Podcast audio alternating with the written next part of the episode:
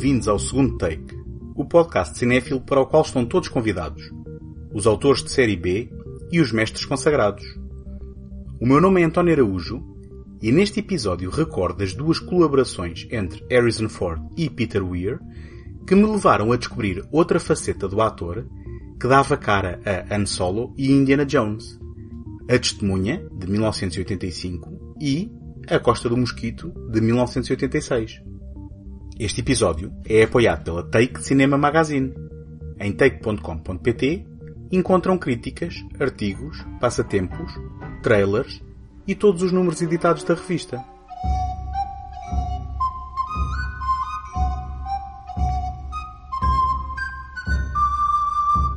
Neste episódio vou-vos pedir alguma paciência, pois vou partilhar convosco dois títulos de um ponto de vista muito pessoal. Nascido no ocaso de 1976, quando comecei a ter consciência cinéfila, quase a par da consciência propriamente dita, fui apanhado no turbilhão dos blockbusters do princípio da década de 80, com origem nos Estados Unidos da América. Ora, este turbilhão foi encabeçado por dois fenómenos que partilhavam forças criativas, Star Wars e Indiana Jones. Assim, inevitavelmente, cinema-espetáculo era sinónimo de Harrison Ford a contemporânea estrela de Hollywood, que encarnava dois dos mais icónicos heróis do celuloide, o pirata espacial Han Solo e o intrépido aventureiro arqueólogo cujo nome ofuscou os salteadores do título original. Na minha perspectiva, envolvi-me com estas sagas no momento ideal. Em data incerta de 1983, a caminho dos sete anos de idade, levaram-me a ver o regresso de Jedi à Sala 1 do Cinema Miramar em Cascais. E, no ano seguinte, apesar do IMDB indicar 31 de agosto como a data de estreia, juro que vi Indiana Jones e o Templo Perdido com um amigo no saudoso Oxford a 24 de dezembro, depois de sofrer para entrar na sala, dada a enchente de ávidos espectadores bem mais velhos do que eu. Digo que este foi o momento ideal porque percebi haverem outros títulos em ambas as sagas e, muito antes de se falarem em universos cinematográficos, em vez da sensação de ter entrado na festa a meio, percebi que a podia prolongar procurando ver esses apetecíveis filmes numa era analógica em que nem sequer tinha um videogravador VHS. Ora, essa busca, olhando para o período entre 1980 e 1984, e com exceção de relatos do ilusivo e mais adulto Blade Runner perigo levaram Harrison Ford desde batalhas numa galáxia distante até aventuras em locais exóticos em quatro títulos distintos. Basicamente, parecia que o ator não existia nem podia existir em mais nenhum contexto, a não ser estes universos criados por George Lucas. A prova do contrário deu-se finalmente em 1985, com a estreia do realizador australiano Peter Weir em produções norte-americanas, A Testemunha. Claro que na altura não fazia ideia de quem seria Peter Weir. Porém, isso não impediu que, voltando ao Miramar, tivesse a primeira experiência de ver o ator com os pés bem assentes na terra, longe das extraordinárias e familiares paragens em que nos tínhamos acostumado a vê-lo. Hey, man. They didn't know there was a witness, Carter didn't tell me about the eyewitness. Yeah, Amish kid, eight years old. a man of force, I'm a police officer, ma'am. I have to talk to the boy. a woman of faith. You don't understand. We have nothing to do with your laws. Yes, I do. Your son's a material witness to a homicide. Worlds apart, Now you have a witness. Yeah, now I got a witness. John, what's going on, man? What is happening?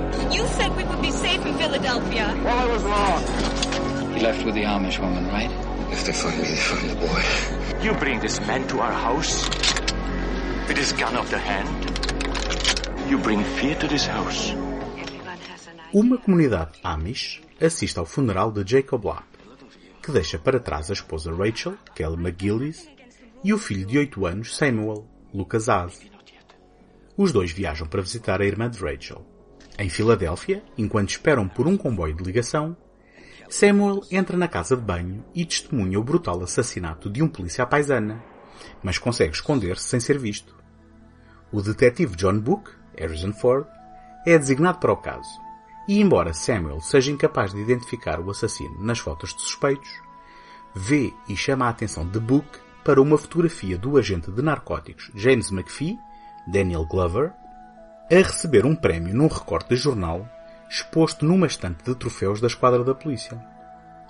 Book descobre uma rede de corrupção que envolve o chefe Paul Schaefer, Joseph Sommer, e é atingido a tiro. Ferido, devolve o rapaz e a mãe à comunidade, que, por sua vez, o acolhe e trata os ferimentos. Originalmente chamado Cold Home, a designação Amish para a morte, mais tarde renomeado para Witness, por ordem da Paramount, a mãos com os desafios de marketing promocional ao filme, deu a conhecer ao mundo este grupo de cristãos tradicionalistas que optam por um estilo de vida simples e modesto, renegando muitos dos confortos e conveniências das tecnologias modernas, que encontraram o caminho desde o velho continente até ao outro lado do Oceano Atlântico e se instalaram em alguns estados do Nordeste americano e do Canadá.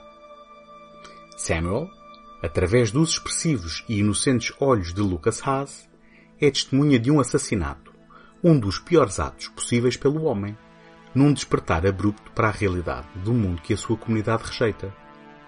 Se à primeira vista este é um policial enquadrado pelo choque cultural da vivência Amish, na verdade estamos perante uma exploração desta vivência, onde o medo e o terror dos atos dos homens de fora irrompe na pacata comunidade, perturbando o seu normal funcionamento. What is it with you? Is this the Ordnung? I have done nothing against the rule of the Ordnung. Nothing. You bring this man to our house with his gun of the hand. You bring fear to this house. Fear of English with guns coming after. I've committed no sin. Maybe. Maybe not yet. But Rachel, it does not look. You know there has been talk. Talk about going to the bishop and having you shunned. That is idle talk. Oh, do not take it lightly, Rachel.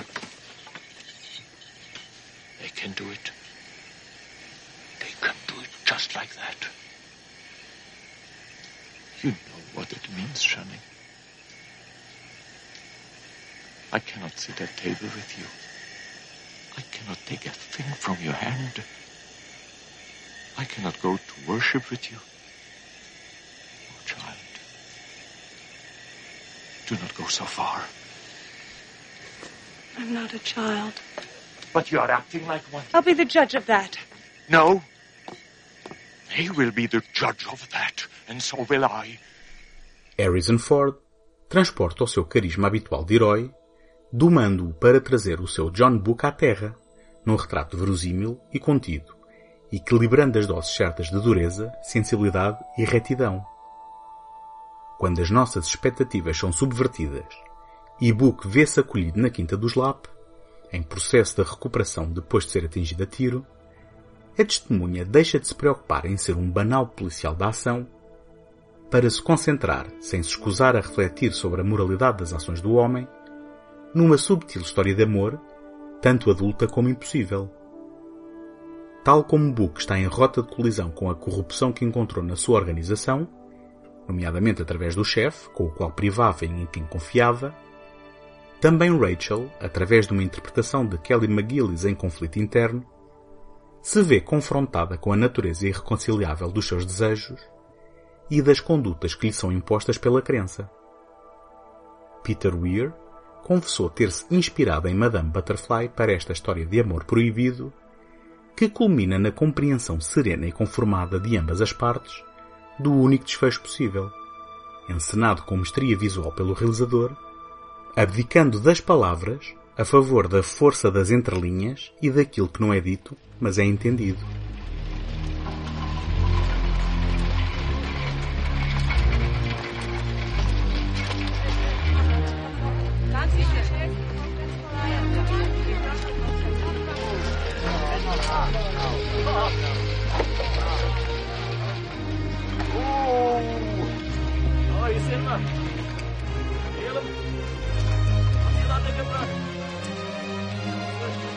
I hear you're a sir. Uh, well, it's been a while. No matter, we can always use a good one. Hurry up now. We have a bond to raise and a day to do it. Peter Weir encena nesta estreia americana momentos inesquecíveis. a violência do momento do assassinato, com o olhar de curiosidade e puro terror de Samuel pela porta entreaberta, o tom quase onírico do momento da revelação da identidade do assassino, um laureado detetive, quando se procurava o culpado entre os suspeitos do costume, o tour de force da construção do celeiro, momento de verdadeira inspiração da força de uma comunidade, a explosão de raiva com que Book riposta sobre um grupo de bullies que gozam abertamente com os Amis, coisa que os próprios nunca fariam, ou o intimismo transgressor da dança entre Book e Rachel no celeiro, os dilemas a crepitarem mais alto que a música. Oh, this is great. This, this is best.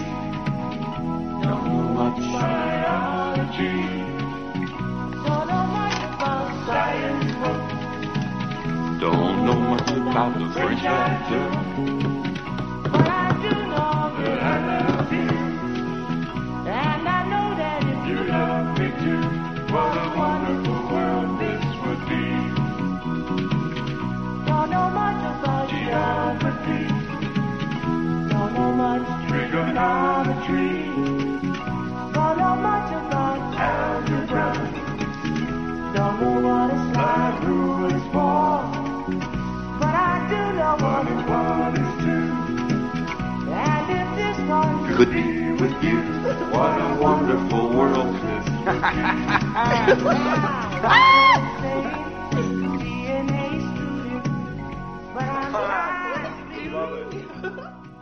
Este filme pouco convencional acabou por ser uma escolha acertada de Harrison Ford para dar seguimento a um início de década que o tinha colocado no mais alto dos firmamentos do estrelato em Hollywood, valendo-lhe também o reconhecimento crítico com uma nomeação ao Oscar de melhor ator na edição de 1986. Das oito nomeações, incluindo filme, realizador, banda sonora original para o veterano e irregular Maurice Jarre e fotografia para o extraordinário John Seal, a testemunha arrecadaria dois prémios para argumento original, atribuído a Earl e Pamela Wallace e a William Kelly, e edição, premiando o trabalho de Tom Noble. Mais importante ainda, mostrou um outro lado do ator que conhecíamos maioritariamente como arqueólogo aventureiro ou pirata espacial, abrindo a porta a uma infinidade de possibilidades para o futuro da sua carreira.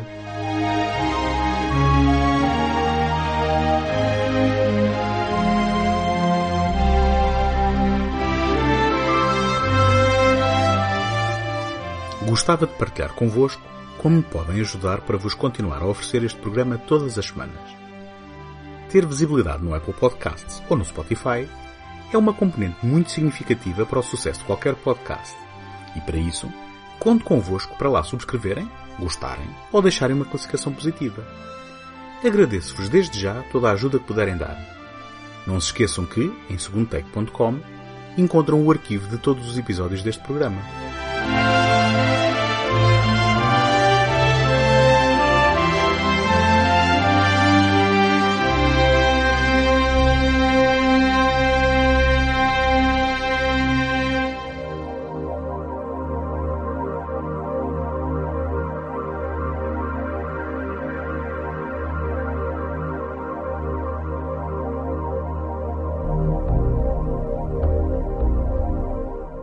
A Costa do Mosquito esteve para ser o primeiro filme americano de Peter Weir.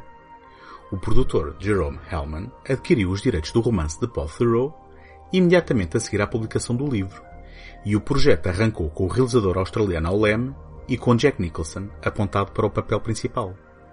Quando o financiamento foi por água abaixo, Weir aceitou avançar com um filme de encomenda. Tendo sido oferecido três argumentos, optou por aquele que viria a ser a testemunha.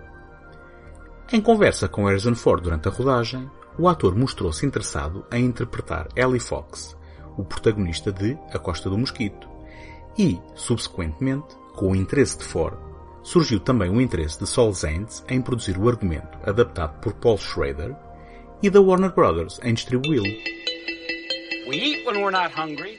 We buy what we don't need and throw away everything that's useful. There are people in New York that live on pet food and would kill you for a quarter. You don't dare take a walk for fear somebody will stick a knife in your ribs. Why sell a man what he wants? Sell him what he doesn't need. Pretend he's got eight legs and two stomachs and money to burn. It's wrong. Some said he was a genius. Honey, he's gonna love it. I'm gonna knock his socks off. I'm gonna straighten his hair. But Dad, what is it? It's perfection. That's what it is. Some thought it was madness. Nobody ever thinks of leaving this country. I do. I think about it every day. Tell him he is a dangerous man. And one of these days he's going to get you all killed. He wanted to change the world. What is it you want? Elbow room. Come on. And when the world wouldn't listen, Goodbye, America. Have a nice day. he found a world that would. Ellie Fox é um inventor brilhante, mas teimoso, que se fartou do sonho americano e do consumismo galopante.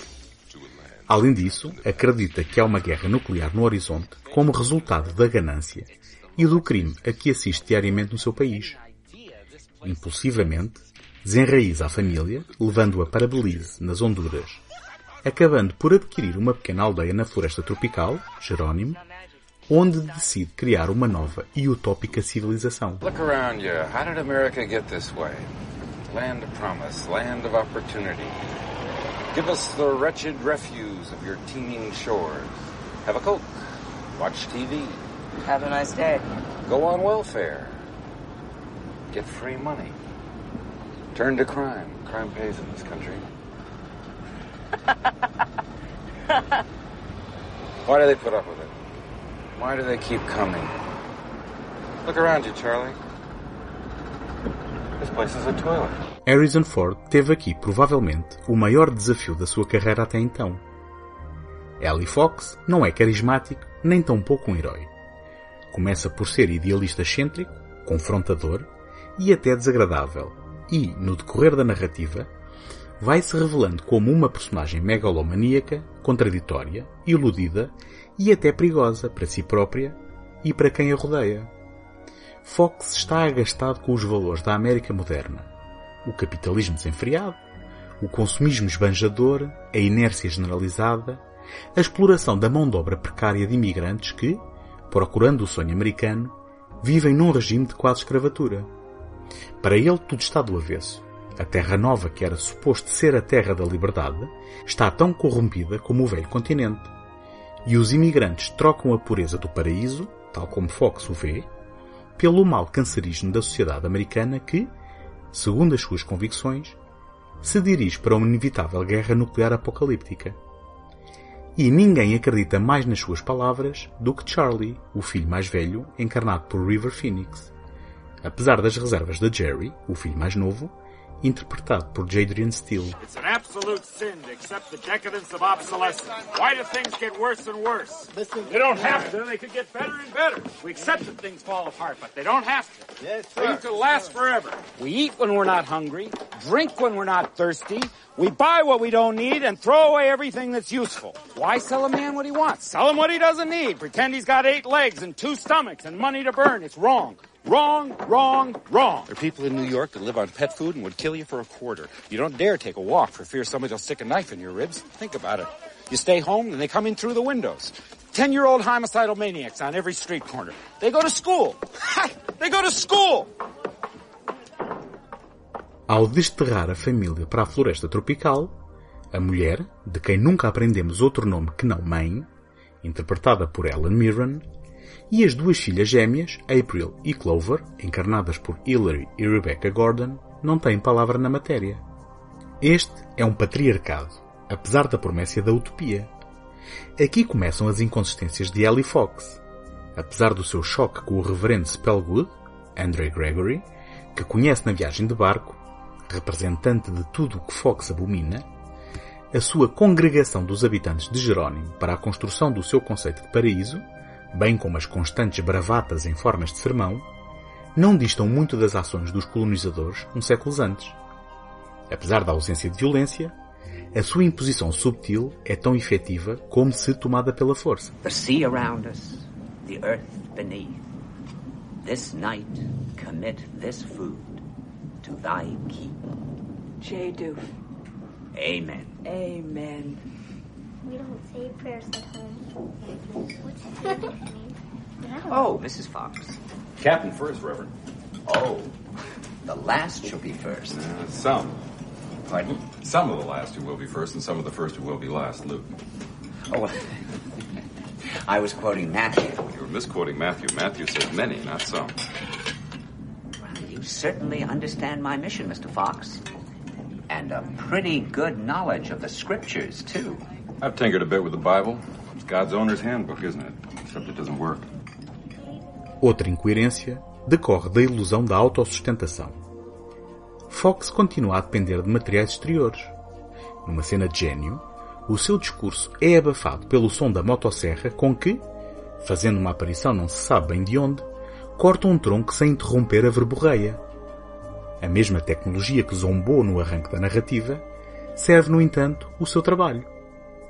O mesmo pode ser dito da construção, a uma maior escala, da sua invenção Fat Boy, um sistema revolucionário de refrigeração que depende de químicos tóxicos, obviamente comercializados no mundo que renegou. Fox descreve Fat Boy como uma entidade orgânica, referindo-se às suas várias componentes e funções, mas nunca ao seu coração. E, se olharmos bem o protótipo, vislumbramos uma subtil referência ao homem de lata sem coração de O Feiticeiro de Oz. Além de se assemelhar a um templo religioso, o gelo que produz é alvo de adoração pelos indígenas, o que alimenta o ego de Fox como fogo em mato seco. A partir deste momento, vê-se a si próprio como um deus, e é a sua arrogância que o leva em busca de selvagens, como acaba a chamá-los, para se apresentar como um salvador. Quando esta missão o coloca em conflito com um pequeno grupo de três mercenários, que ameaçam a existência da utopia, Fat Boy sela o destino da aldeia numa explosão gigantesca, que vai acabar por poluir o rio com os químicos. Veja-se a inflexão no nome de Fat Man e Little Boy, as duas bombas atómicas lançadas sobre o Japão. No final, a sobranceria é a perdição de Ellie Fox, incapaz de capitular no que respeita às suas convicções, cega ao bem-estar e à individualidade dos restantes elementos da família, cuja fidelidade começa a mostrar sinais de não ser inabalável. Ao forçar a sua visão, está a negar os filhos e a mulher da liberdade das suas próprias escolhas. O destino trágico acaba por resultar na libertação de quem o rodeia. Como Charlie confessa na narração final, em tempos acreditei no pai e o mundo parecia pequeno. Agora que ele tinha partido, já não tinha medo de o amar. E o mundo parecia não ter limites.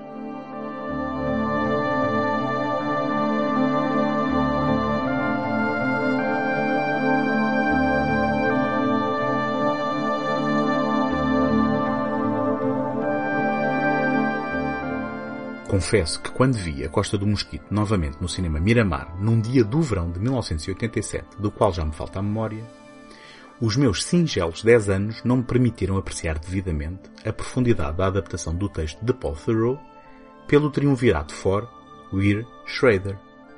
Na altura, estava apenas contente por ver o meu ídolo num papel radicalmente diferente. Infelizmente, não houve muita gente a partilhar o entusiasmo, e este tornou-se no primeiro, talvez o único, título com For a não recuperar o orçamento. Sejamos razoáveis. Não é de admirar que esta parábola sobre a inevitável corrupção da natureza pela inescapável natureza humana não fosse do agrado dos espectadores à procura de passar um bom tempo na sala de cinema. Este é um título pessimista, qualquer que seja a perspectiva. No entanto, tal como o seu realizador é um dos mais subvalorizados autores do final do século XX, também A Costa do Mosquito é um filme desafiante e recompensador que merece ser redescoberto e colocado no seu devido lugar.